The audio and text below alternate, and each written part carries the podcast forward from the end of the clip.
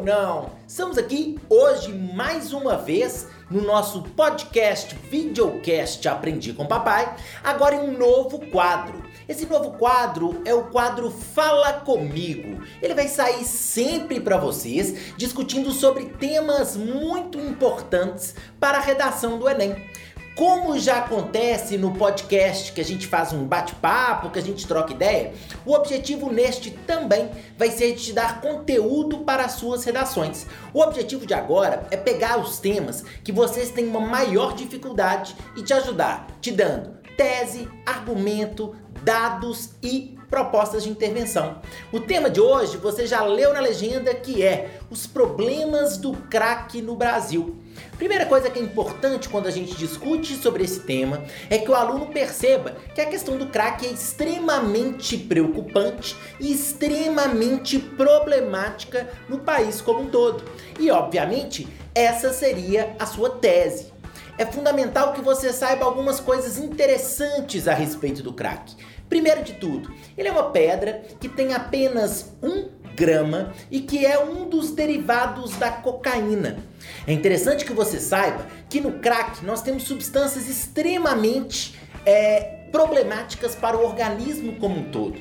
Nós temos, por exemplo, cal, cimento, querosene, soda cáustica e várias outras substâncias danosas ao organismo. Além de ser uma substância extremamente viciante, o fato de ter na sua composição várias outras substâncias problemáticas faz com que o crack seja ainda mais preocupante. Faz questão que você saiba também de uma coisa que é muito discutida. O crack é uma droga barata? É, ele custa aproximadamente 5 reais cada pedra. Só que o crack tem um problema muito grande. O efeito dele varia entre 5 e 10 minutos. Como o efeito do crack dura muito pouco tempo, é comum que o usuário frequentemente fume várias pedras de crack ao dia. E aí a gente pensa, de 5 em 5 reais, acaba que o crack pode se tornar de fato uma droga extremamente cara para o consumidor, o que faz com que muitos usuários de crack, que antigamente tinham casa, emprego e etc., acabem saindo de casa. O que a gente vê hoje em relação ao combate ao crack é uma medida que tem sido muito debatida. Vocês vão ver, por exemplo, você sabe, que o governo de São Paulo, a prefeitura de São Paulo, tem tomado algumas medidas nas cracolândias que são altamente contestáveis. A gente percebe que a Prefeitura de São Paulo tem agido de uma maneira muito repressiva. Temos discussões sobre internação compulsória, que seria aquela internação quando o viciado não tem a vontade de fazer nenhum tipo de tratamento para recuperação. Nós temos questões relacionadas à violência física, temos questões relacionadas até uma discussão sobre sanitarismo e sobre tentativa de higienizar a região das Cracolândias. Fica óbvio para nós que muitas vezes o usuário de crack precisa ter um amparo muito diferente. Antes da gente conversar e pensar em propostas de intervenção, eu quero te dar alguns dados que são interessantes a respeito desse assunto. O Estadão, ele levantou um dado fundamental que afirma que o crack movimenta aproximadamente 8 milhões de reais por mês.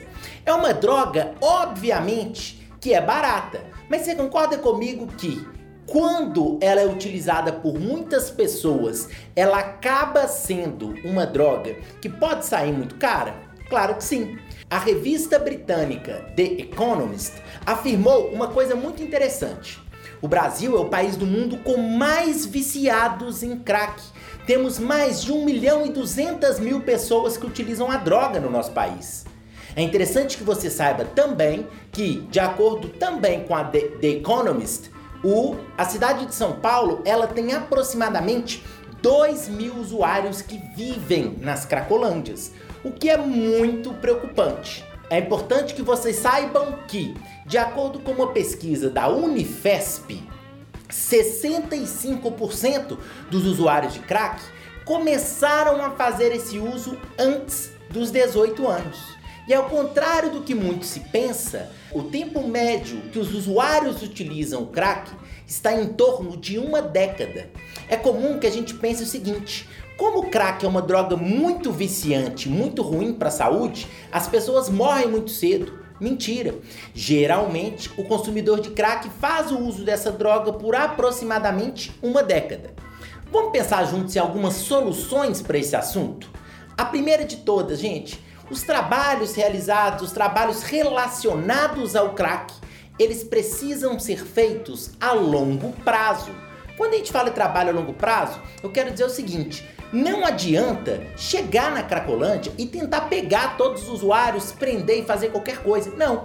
É necessário que haja, por exemplo, um atendimento a essas pessoas, que tenha de repente uma comissão de combate ao crack formada por psicólogos, psiquiatras, profissionais de saúde. O que a gente percebe hoje é que o crack e o usuário de crack, ele é tratado praticamente sempre como um criminoso muito perigoso.